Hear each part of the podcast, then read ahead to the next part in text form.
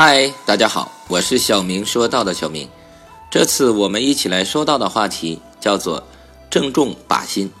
一次，艾丽加教士对他的布波农的教士朋友扎克伯说：“告诉我，你怎样才能发现和这个世界上每一样东西都相称的比喻呢？”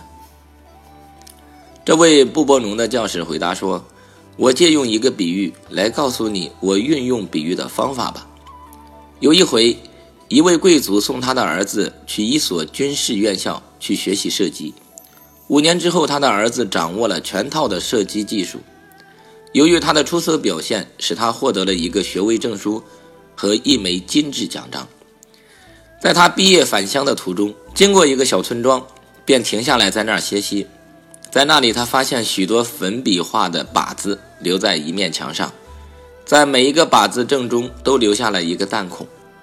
这位年轻的贵族眼里充满了惊奇，目不转睛地盯着这些靶子，心想：世界上竟然还有这样了不起的人，能够百发百中。他这样高超的技艺，应该获得了很多的奖章吧？那么，他又是在一个什么样的军事学校里学习的呢？满肚子狐疑了老半天后，他终于发现了那位神枪手。令人吃惊的是，那只是个赤着脚。衣衫褴褛的犹太小孩，这么好的射击技巧是谁教你的呀？年轻贵族迫不及待地问孩子。孩子回答道：“我是先朝墙上射击，然后拿粉笔在弹洞周围画上靶子。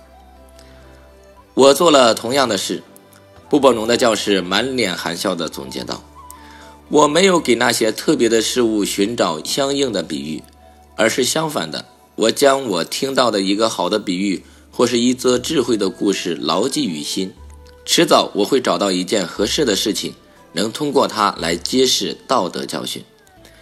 犹太人一生把学习作为人生必修课，学习不是一件高不可攀的事，它就在平时生活中，甚至孕育在身边的每件小事中。